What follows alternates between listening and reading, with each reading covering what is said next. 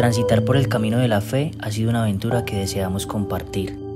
A Dios lo hemos conocido en la cotidianidad y es allí donde surgen los grandes milagros. Vivir en el aquí y en el ahora nos permite experimentar un Dios paternal que cuida cada paso que damos. Somos Dani Kelly y queremos invitarte a que hagamos eco. Bienvenidos.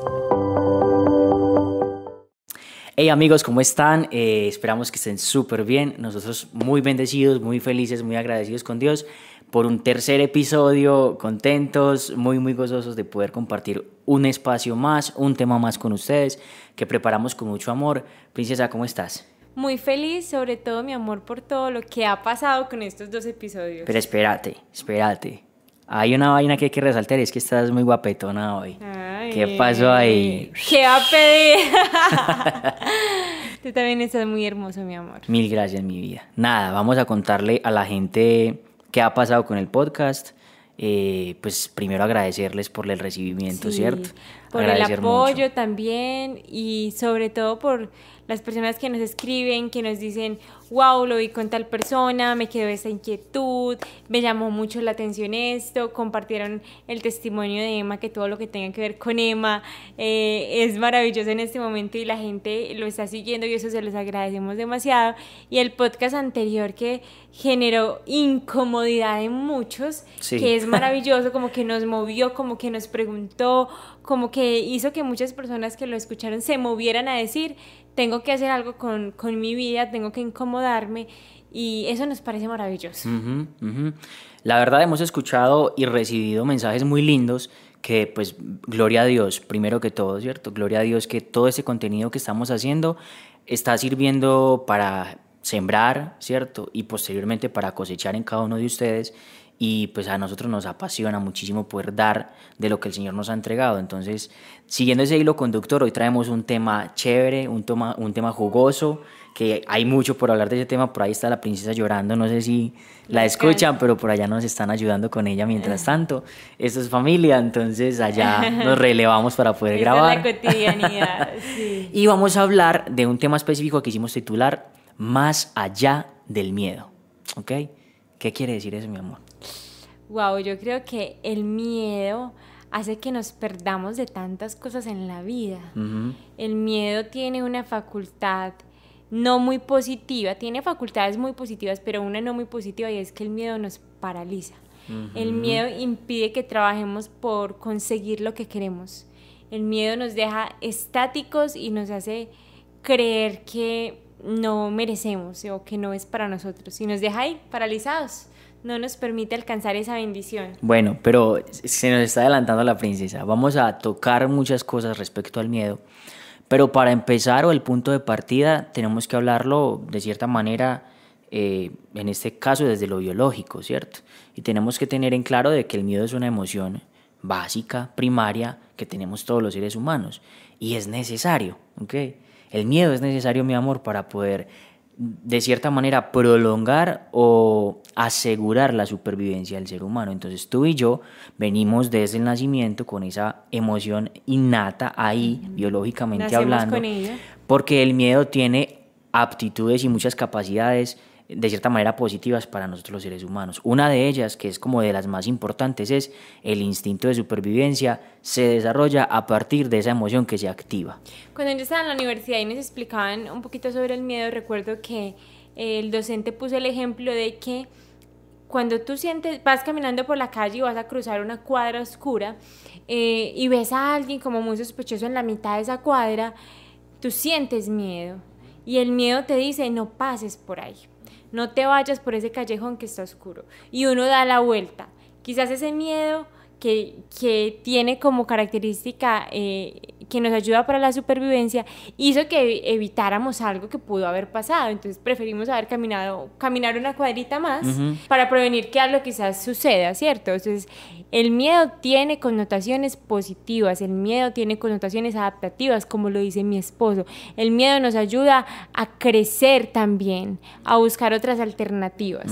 Pero también el miedo tiene otro lado que no es tan positivo. Entonces, para definir las emociones, por lo general se pueden describir de, de, una manera adaptativa y de una manera desadaptativa, ¿cierto? Todas las emociones, cada una de ellas tiene acciones adaptativas y acciones desadaptativas. ¿A qué nos referimos con adaptativas? Esas que van en función de la supervivencia del ser humano. En este caso, ese paquetico básico de emociones que traemos, todas esas eh, de cierta manera, aptitudes con las que nos, dotó nuestro creador, que cada una tiene una función particular. El miedo nos asegura la supervivencia, eso está claro. Ahora, y eso es lo adaptativo, si tú cuando sientes miedo, eh, por lo general, accionamos la huida, en un caso Dios no lo quiera en terremoto, por ejemplo, eh, si tú accionas la huida porque la emoción del miedo se despertó, es adaptativo porque te vas a salvar, ¿cierto? Posiblemente. Pero si en ese caso, al, al contrario, te quedas estático, y no sentiste miedo, puede que ni siquiera te des cuenta de lo que está pasando y no es funcional. Listo, entonces lo adaptativo y lo desadaptativo lo medimos en, en, digamos, en relación a lo funcional para el ser humano. ¿okay? Y entonces en este caso vamos a hablar de lo desadaptativo. ¿Por qué desadaptativo? El miedo, en esas connotaciones negativas que tiene, tiene muchas aprendidas. ¿sí? Entonces hay muchos miedos que nosotros tenemos en nuestro interior que lamentablemente son aprendidas. No tenemos la culpa de ello, pero están ahí porque nuestros eh, padres nos las, ah, nos las eh, compartieron sin querer queriendo, como dice el chavo, inconscientemente, ¿cierto? Porque vimos que había un miedo. Yo, yo le he contado mucho a mi esposo que yo creí como hasta los 14 años que le tenía miedo a las alturas mi mamá le tiene fobia a las alturas y yo siempre vi que mi mamá decía que qué fobia a las alturas, entonces mi mamá no se montaba en el metrocable y yo tampoco. Pues y no, hacía, no pasaba por un puente, a mí también me daba miedo, hasta que un día me monté en el metrocable y me di cuenta que no me daba miedo. Exacto, entonces hay muchas, muchas, muchas formas de, de cierta manera, aprender miedos, ¿ok? Y eso aunque no tenemos la culpa, muchas veces empieza a interferir en nuestra vida, ¿cierto? Esos miedos aprendidos que de cierta manera, como decía mi esposa al principio, paralizan, ralentizan, nos dejan estáticos, muchas veces empiezan a influir de manera negativa en lo que nosotros somos y hacemos. Eso me parece súper importante porque el miedo nos hace desconfiar de nosotros mismos y también de Dios. Muchas veces. Incluso ahorita que lo dices, recuerdo mucho el pasaje donde se nos muestra que los discípulos están con, el, con, con Jesús en la barca y llega la tormenta y Jesús está dormido. ¿Qué pasa con los discípulos? O sea, se, se enloquecen ahí. Pues Jesús, despertate pues papá, que es que nos vamos a hundir. Claro, porque el miedo lo que hace es generar esa desconfianza. Porque hay una connotación con el miedo cuando hablamos como de esa parte desadaptativa y es que por lo general, valga la redundancia, es muy generalizador y muy catastrófico. Entonces empezamos a pensar un montón de cosas a través del miedo que pueden suceder. En el caso de los discípulos, ahí tenían miedo y desconfianza de Dios porque no creyeron que Jesús iba a hacer algo por ellos, porque lo veían dormido, lo veían relajado, lo veían como quien no quiere la cosa, ¿cierto? Como no va a hacer nada. Sí, pero parte, parte básicamente de ese miedo que se instaura ahí. Empezamos a desconfiar de nosotros mismos, de nuestras capacidades y también muchas veces de la, de la acción de Dios. Sabes, sí, aquí hay algo que me parece súper importante y es que nos privamos de un montón de bendiciones porque le creemos al miedo, porque permitimos que el miedo nos paralice, porque creemos que no podemos ir más allá, que no somos merecedores de más. Entonces, nosotros hemos escuchado muchas veces en consulta o con nuestros amigos o conocidos que hay personas que llevan toda la vida en el mismo trabajo, pero 10, 15, 20 años y no son felices. Sí. Y entonces es, bueno, ¿y por qué no te mueves? ¿Y por qué no buscas alguna otra opción? No, es que yo no creo conseguir nada más. No, es que no creo que en ningún lugar me vayan a, dar el lugar que tengo en la empresa. No, es que, es que si renuncio, entonces ¿qué va a pasar con mi economía, cierto? O a veces nos quedamos con una, con una pareja en o en una relación en la que no somos felices y, preguntamos, bueno, ¿y por qué te quedas ahí? No, porque es que me da miedo no volver a encontrar a nadie más. Me da miedo que nadie más me vuelva a querer. Pero entonces ese miedo hace que yo me aguante o que yo tolere cosas que no debería estar tolerando en mi vida. Eso que estás diciendo, mi amor, es muy teso. Incluso aquí lo tenemos por aquí escrito. Es muy bonito porque bonito lo que voy a decir, no bonito que nos, nos paralice el miedo, pero es muy bonito que cuando identificamos ese miedo en nuestra vida, en nuestra cotidianidad, el daño que está haciendo, lo, lo desadaptativo que está haciendo en nuestra vida y por eso empezamos a hablar de esto, de lo adaptativo y lo, y lo desadaptativo para poder desarrollar lo que sigue. Vamos a vivir con miedo toda la vida. O sea, el miedo no se va a ir nunca, porque como lo decíamos al principio, es biológico, es natural. Si tú no, o sea, si tú eres una persona que no tiene miedo, en ningún momento de, de la vida yo diría que es muy disfuncional, porque esa gotita de miedo, obviamente controlada, siempre nos va a impulsar a asegurar un futuro mejor en nuestra existencia. Entonces, en ese sentido, el miedo nunca se va a ir. Tenemos nosotros que decidir aún con miedo. Y por eso este episodio se llama Más allá del miedo. ¿Qué hay más allá del miedo? Primero que todo, una confianza en Dios que empieza a desarrollarse. Y la confianza es la que vence al miedo. Nosotros todo el tiempo estamos haciendo cosas con miedo, pero nos estamos atreviendo a hacerlas. La confianza es la que logra desestabilizar un poquito ese temor ahí instaurado y permitir la acción de Dios para poder ser victoriosos luego. Entonces es muy bonito poder descubrir dentro de todos esos miedos que vamos viviendo que lo podemos superar cuando la confianza va en aumento. ¿Y cómo logramos hacer eso? Por ahí hay una teoría pues como de la terapia psicológica o de la psicoterapia que es muy cognitivo-conductual y es de cierta manera exhibirnos ante los miedos que tenemos, empezar a hacer una, un proceso, un trabajo de enfrentar paulatinamente. Nosotros tenemos que vivir enfrentando miedos, así vivimos. Si nos da miedo vivir, vamos a dejar de vivir. Si nos da miedo montar en bus, vamos a dejar de montar en bus porque no vamos a ir al trabajo. Entonces, ¿cierto? Un montón de cosas cotidianas, pero que viven en función del miedo. Ahorita estábamos, cuando estábamos planeando, decíamos, algunas personas pueden tener miedo a conducir, pero anhelan toda su vida conducir. Entonces, bueno, no, es que mi anhelo en serio es poder tener mi carro, poder salir en él, que nadie me lleve o no tener que pedir un taxi. Bueno, ¿y por qué no has sacado el pase? No, es que me da miedo manejar. Bueno, y a todos nos ha dado miedo manejar. O sea, la primera vez que a uno le entregan las llaves y que uno se sube al carro, uno cree que hasta ahí llegó su vida. Eso da miedo, pero, pero todos fuimos buñuelos, se dice en Colombia, alguna vez. Todos salimos por primera vez en el carro. Todo, a todos se nos apagó el carro en una loma, que eso es lo peor del universo. O sea, yo recuerdo que cuando a mí se me apagó el carro en una loma, Llegando a la casa de mis papás, un señor tuvo que bajarse del carro de él, subirme el carro, yo subir corriendo y después volverme a subir en el carro, porque pues, o sea, me daba demasiado miedo pasar por esa loma, siempre daba la vuelta. Hasta el son de hoy, que ya aprendí, pues ya llevo muchos años manejando, pero ya aprendí a, manejar bien, a arrancar en loma, pero inicialmente a uno le da muchísimo miedo. Pero, eso no pasó porque te lanzaste. Claro, me lancé y fue mucho tiempo. O sea, yo me demoré demasiado tiempo en aprender a manejar carro. Sí. Y hoy en día digo, es, era súper fácil. Sí, claro. Pero entonces es eso. Lo que queremos decir acá, como, como en el tema central del asunto, es que más allá del miedo está la victoria, ¿cierto?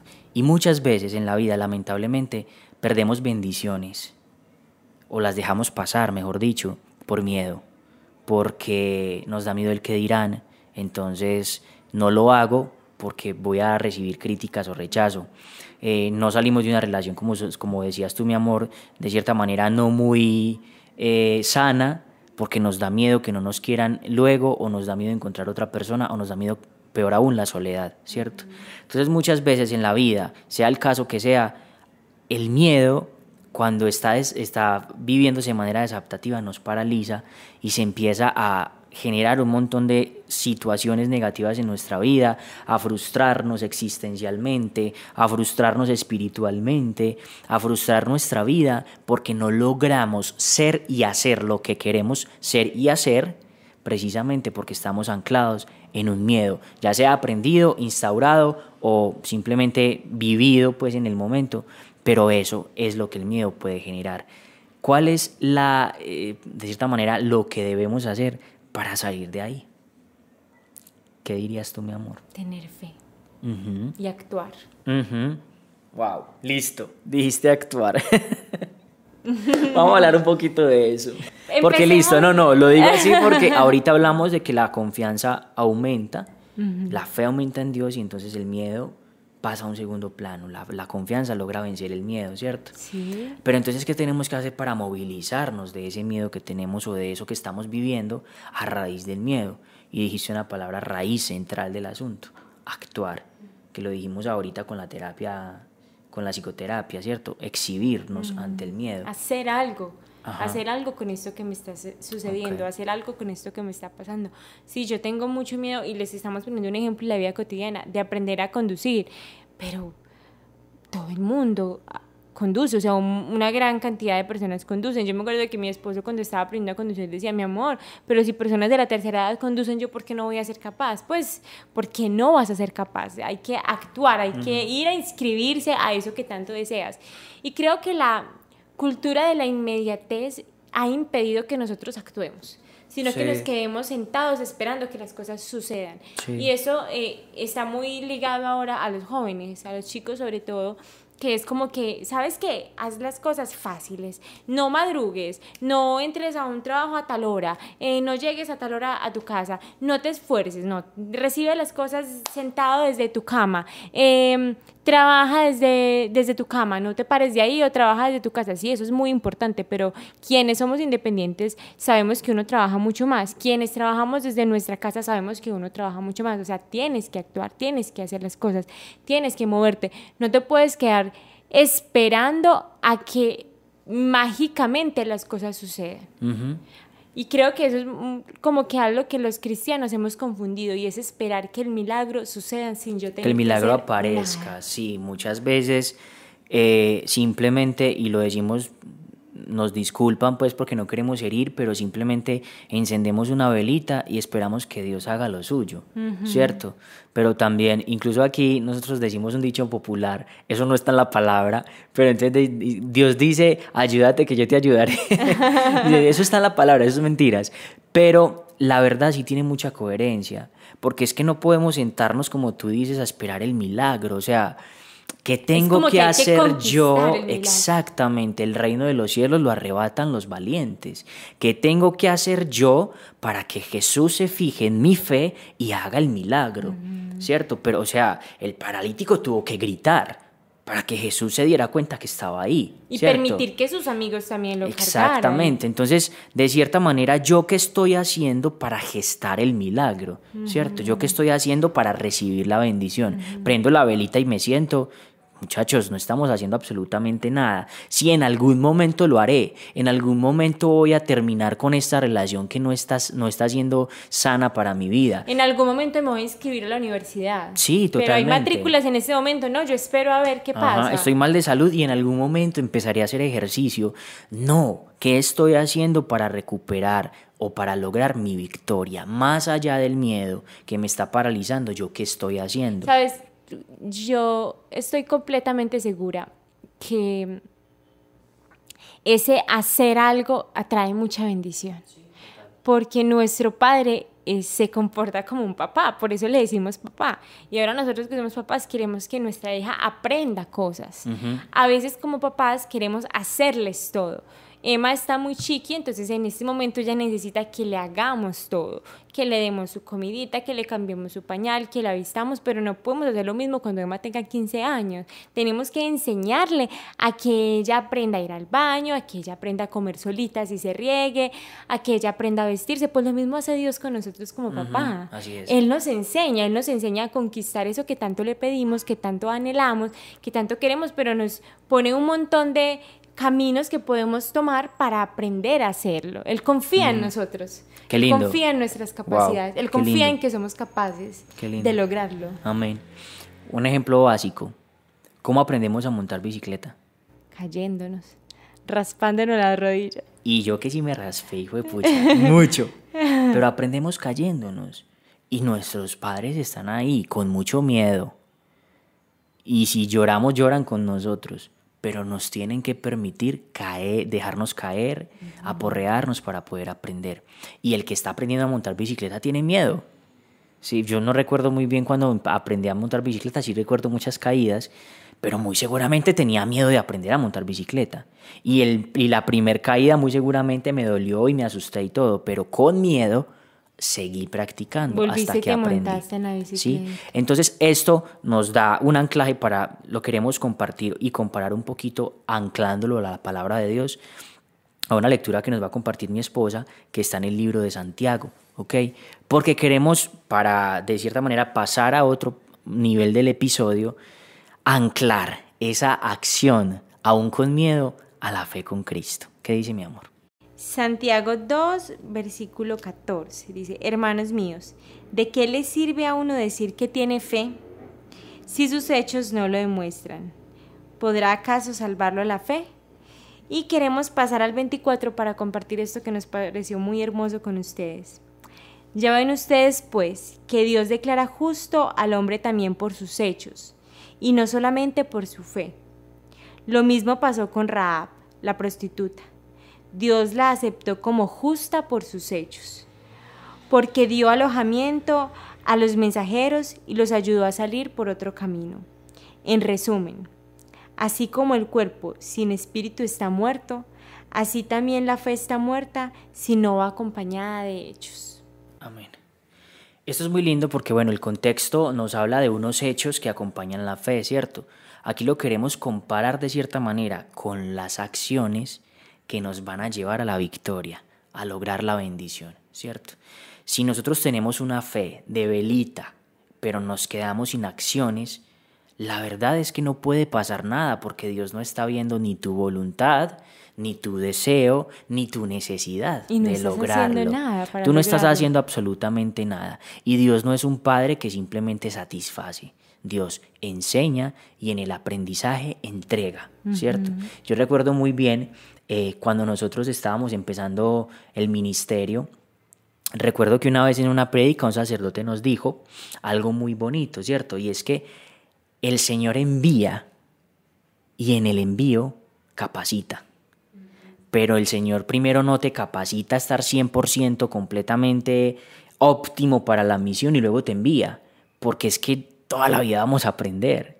Entonces no podemos quedarnos, en nuestro caso como músicos, logrando ser los más virtuosos para poder ir a la misión. El Señor nos envía y en medio de la misión nos va dando aptitudes. Obviamente nuestra responsabilidad es, hacer acciones para que el don siga creciendo y cultivándose. Esa es la responsabilidad del don, de estudiar, de aprender, de ensayar, pero el Señor no nos va a estar esperando a que seamos los mejores cantantes, los mejores músicos para enviarnos a la misión.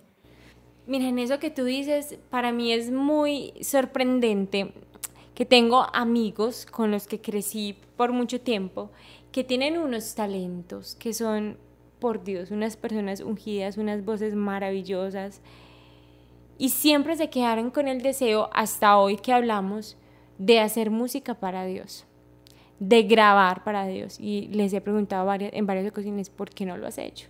No, es que me da miedo. O sea, sus voces son por amor a Dios. O sea, yo le digo a Dani, esta mujer o este hombre sacan una canción y yo te digo lo que sucede, pero no lo hacen.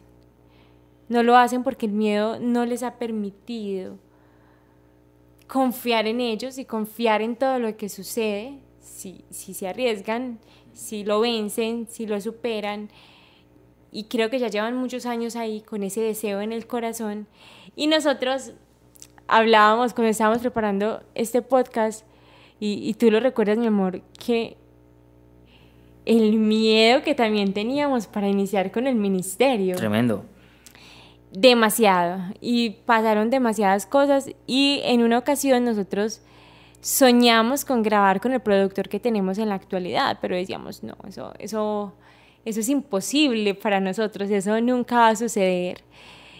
Y al poco tiempo de iniciar nuestro camino como ministerio, con mucho esfuerzo, o sea, rompiendo marranitos. Yo recuerdo que mis papás nos regalaron la alcancía de ellos, trabajando hasta el cansancio, trabajando mucho, porque a nosotros nos ha pasado algo muy particular y es que cuando deseamos algo, soñamos con algo, Dios nos da más trabajo en, términos económicos. O sea, queremos hacer una canción en ese momento. Tenemos como cinco canciones eh, por grabar, varios videos por hacer. Y nosotros le decimos a Dios que nos capacite y nos regale la oportunidad de trabajar para poder lograr ese sueño que tenemos. Y Él siempre lo ha dado, siempre nos ha dado mucho trabajo. Y recuerdo que cuando fuimos a, grabar nuestra primera canción, que es Todo Pasará, estábamos muertos del miedo, creímos que no íbamos a poder grabar con el hombre que, que nos parecía que tiene las aptitudes para, para hacer una canción muy bonita.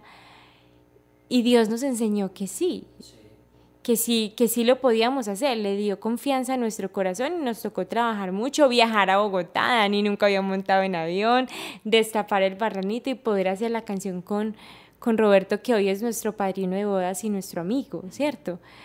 Si hubiésemos creído en lo que estaba en nuestro corazón, al son de hoy estaríamos pensando en algún momento grabar esa canción que tanto soñábamos. Sí. Nos hubiese paralizado. Incluso yo recuerdo con mucho amor, porque lo hago con mucho amor, mi amor, que muchas veces cuando empezamos eh, nos dijeron que no, eh, que no teníamos la aptitud, que no teníamos eh, las voces, que no teníamos el talento para estar haciendo música para Dios. Que hay otros más buenos. Que hay otros más buenos, que no teníamos las habilidades. Fueron muchas veces. Y claro, humanamente duele, en el corazón duele eh, y uno se retuerce un poquitín y le pregunta a Dios o a través del miedo y de la sensación del que dirán, entonces tiende uno a paralizarse. mejor, y mejor no, lo hago. no, mejor me dedico a otra cosa. Pero yo puedo definir en, nuestra, en nuestro testimonio de ministerio que es Ecos, decir que nuestro ministerio se ha caracterizado por una irreverencia adaptativa, una irreverencia funcional, una rebeldía funcional, porque el ser rebeldes o el ser necios a lo que escuchamos nos ha permitido ir al interior y creerle a Dios. Y decir que aunque no somos los más virtuosos, aunque hay muchos mejores, nosotros lo hacemos por fe. Nosotros lo hacemos porque confiamos en que Dios tiene el control de las circunstancias. Entonces como que tratamos de romper ese miedo e ir más allá. Y nuestro sueño es grabar nuestro sueño es hacer, nuestro sueño es evangelizar. Más allá de, la forma, nuestro sueño es evangelizar. Y confiamos que lo que Dios va a hacer con ese poquito que nosotros le damos es maravilloso. ¿Cierto? Eh, eh, hoy en día escuchamos la primera canción y decimos como que, uy, nuestras voces no, pues volvamos a grabar, pudo haber sido mejor, porque es que ya pasaron cuatro años, mi amor. No, hemos tenido experiencias en, pues en eventos, en congresos, en comunidades, que uno dice, al principio, la verdad, no teníamos muchas habilidades, pero el Señor se valió de eso, primero para decirnos, ok, yo los envío, pero para entregarnos una responsabilidad de hacer y de encargarnos nosotros de empezar a desarrollar el don. Entonces tenemos que estudiar, tenemos que nosotros tenemos nuestro profe de música vocal, de perdón, de técnica vocal, estudiamos un poco de música, nos seguimos formando todo el tiempo para poder entregar con responsabilidad a Dios algo bien, ¿cierto? Algo bien hecho, algo bien orado, algo bien trabajado. Pero eso lo podemos trasladar a un montón de... A nosotros nos pasó con el ministerio, es nuestro pequeño testimonio hoy, ¿cierto? Pero yo quiero decir algo aquí, amor, y es que esa canción inicial de la que estamos hablando, que, que digo que, que la hicimos con miedo, pero la hicimos, que hoy en día decimos pudo haber quedado mejor, pues, pero ya cuatro años después, ¿cierto? Es la canción que más testimonios tiene. Es la canción que nosotros decimos, bueno, en, tal concierto o en tal evento no la vamos a cantar y la gente dice, es que esta canción generó esto y esto en mí, es que todo pasará, me acompañó en un momento de enfermedad, en un momento de dificultad, en un momento de crisis. Y nosotros decimos, wow, ¿cómo haber vencido el miedo en ese momento? ¿Cómo haber sido desobedientes a nosotros mismos inicialmente? Generó eso, generó que, que Dios llegara a la vida de ellos. Sí, es súper lindo. Lograr ver más allá del miedo y encontrar lo que Dios tiene para cada uno de nosotros. Entonces, la verdad, lo que queremos compartirles es que en tu realidad, eh, o en la realidad de ustedes, mejor dicho, sea en una relación afectiva, sea en el trabajo, sea en la universidad, sea en la cotidianidad, sea en la familia, sea en el seno del hogar, sea en un ministerio que quieres empezar y no has decidido, por favor, hazlo con miedo, pero hazlo. Si tienes la convicción en el corazón de que Dios te está llamando a eso, hazlo. No te dé miedo de terminar esa relación que te está dañando, hazlo, porque vas a recibir bendición. Y nosotros somos de verdad testigos de todo lo que Dios hace cuando tú te dispones, pero no solamente te dispones, sino que das el primer paso. ¿sí? Muchas veces vemos en, el, en ese primer paso lo que sigue es un abismo, pero dale, hacia adelante, porque seguramente Dios te va a acompañar y te va a estar recibiendo abajo con amor y con cariño. Entonces, nuestra invitación hoy es que veamos más allá del miedo y que veamos el miedo desde lo adaptativo para que nos impulse a proteger esa supervivencia de la que hablábamos y para que nos asegure un futuro mejor. Que ese sea el miedo que nos acompaña a nosotros en la vida. Pero esos miedos aprendidos que nos están paralizando, digámosles no de todo corazón, no van a dominar nuestra vida y más fácil nosotros vamos a conquistar esos miedos para hacer las cosas, aunque lo tengamos ahí todavía, pero que con la confianza en Dios podamos vencer y lograr llegar a la victoria. El podcast de hoy es una invitación a que confíes en Dios y a que confíes en ti. A que lleves esos sueños a acciones y a que no permitas que el miedo te siga diciendo el próximo año lo hago, el próximo mes lo hago, después lo logro, todavía no, todavía no, cuando quizás el momento sea ahora. Actúa, lánzate como dice mi esposo, con miedo, pero hazlo. Amén. Chicos, un tercer episodio. Eh, este podcast para ustedes, hagamos eco. Repliquen este mensaje para quien lo necesite escuchar, que seguramente dentro de nuestros amigos hay alguien que necesita este mensaje porque Dios lo está llamando a algo y se está escondiendo en excusas. Entonces, nada, un abrazo, los queremos, Dios los bendiga. Recuerden compartir, suscribirse a Spotify, a YouTube y por aquí nos estamos viendo en el próximo episodio. Chaito.